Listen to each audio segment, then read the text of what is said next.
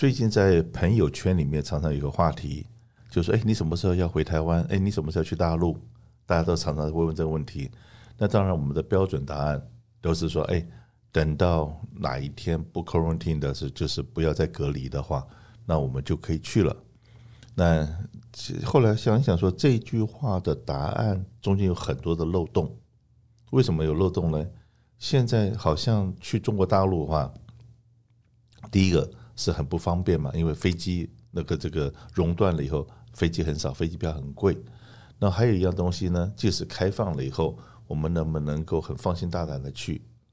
另外一个问题就是，我一下看到说，突然之间这个区发觉有人好像有确诊，而且不是几几几十几万，而是几个就就已经变得很紧张了。甚至说一下说，哎，不上海啊，或者像广州，或者是重庆，然后成都。突然之间，某一个大城市，然后某一个区就突然之间熔断了，或者是熔断封封闭了。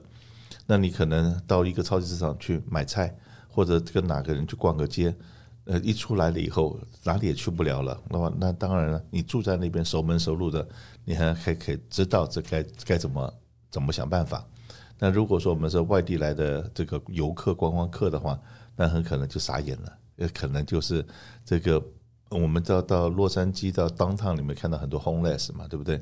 我们可能到中国大陆去，万一碰到了这种突然间封城了，我们会变成 homeless，因为没地方去，那只有睡在马路上面了。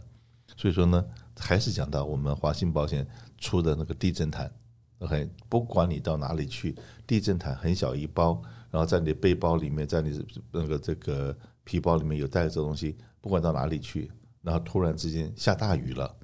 或者是天气变很冷了，然后有个自救的东西，就是我们的地震毯，这这这再再做一下行销的工作了。OK，好，那到台湾的话，最近好像也是比较热门的话题。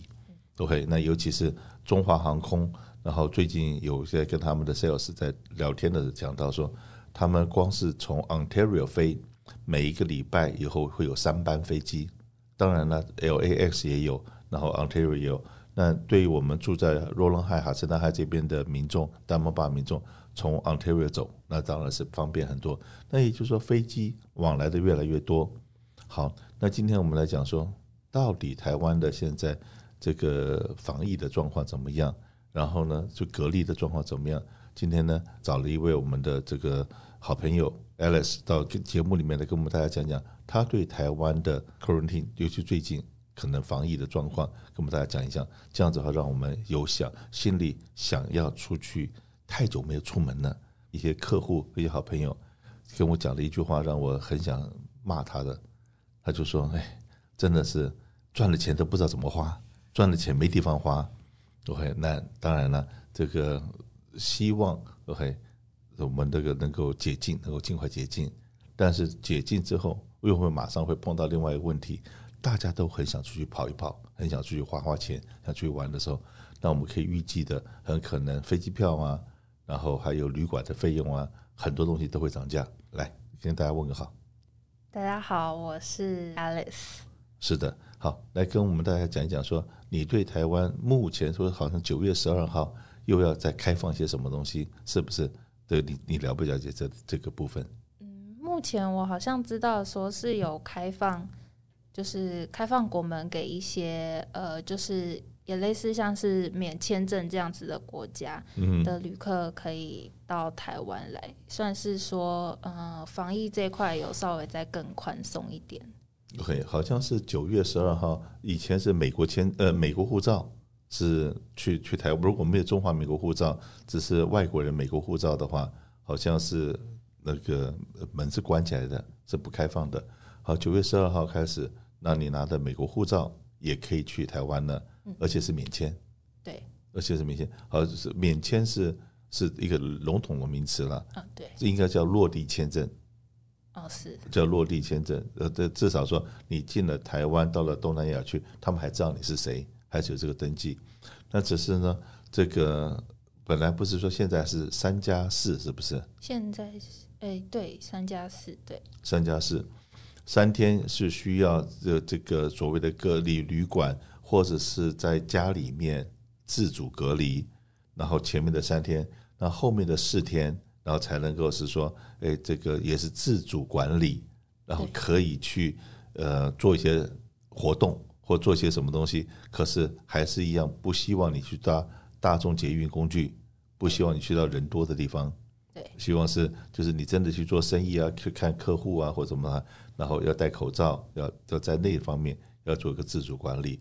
那当然了，这个从以前的十四天到现在的三天，或者是我们到 l b n b 的话，那那样子，那以前是说在一个房间里面连出那个旅馆的门，不是出旅馆楼下大门，而是自己房间的门，你开门出去你就已经违规了，那就要被罚钱了。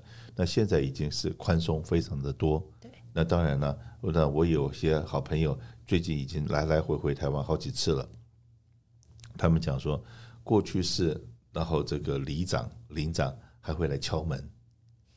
现在因为每一天是开放五万人进台湾，那同时被管理的有四天，四天的情况之下就是四五二十有二十万人被管理，哪有那么多人呢、啊？所以说呢，这个以前是有来敲门的，现在门已经不敲了，以前是打电，现在是打电话。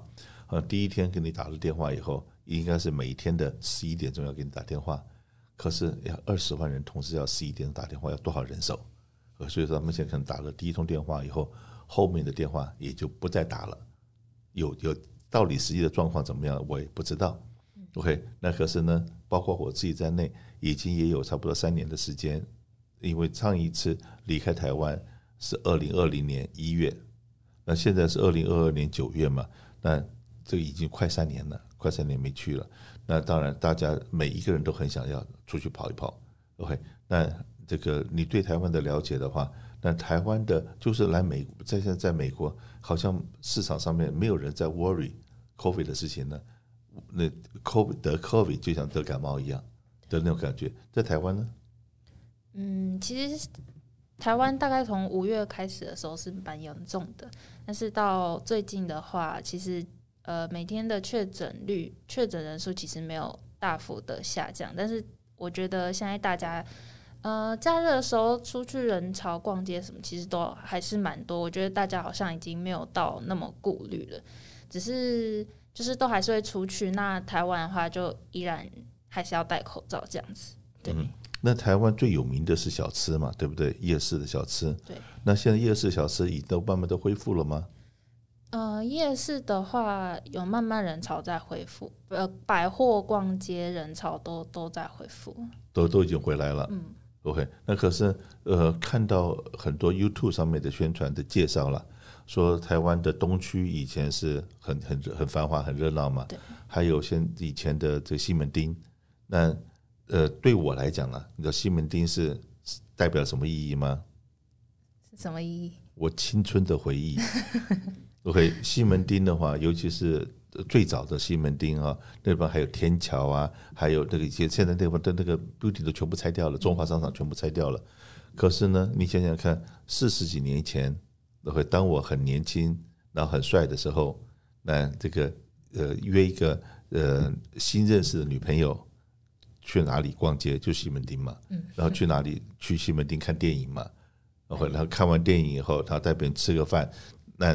那个的回忆就全部在西门町，然后最近看到很多图片里面说，现在西门町已经是几乎都是百分之八十到百分之九十都都关店关完了，都没有了。那我不因为我我讲那么多年没有回去，你所看到的西门町，还是你也没有去过西门町？呃，我前阵子有去，也就是差不多疫情还蛮严重的时候，那个时候是觉得。街头很冷清，嗯，然后很多店其实都已经收掉、倒掉，所以也是蛮惨的。那可是，那现在就西门町也没有人了，然后这个东区百货公司也没有人了。呃，东区的话，人潮感觉有比以前少很多，因为其实已经有很多店面也都是收掉了。嗯，那我的问题就是说，哎，你们这些年轻人都跑哪去了？OK，就像说我到纽约去的时候，我说纽约。马路上面都看不到红红 lights，好像治安还不错。别人说他跑地下去了，到到地到到那个地铁那边去了。那台湾的话，OK，我们所常常去的地方，年轻人都不见了嘛。那倒是年轻人都跑去了，都跑到菲律宾去打工了吗？没有，现在年轻人应该比较喜欢去的地方其实是中山区，然后信义区。哦，信义信义区就是东区嘛，但中山区是是哪里？中山区是在那个捷运中山站那边。哦，对，那附近有什么东西可以让大家有兴趣去呢？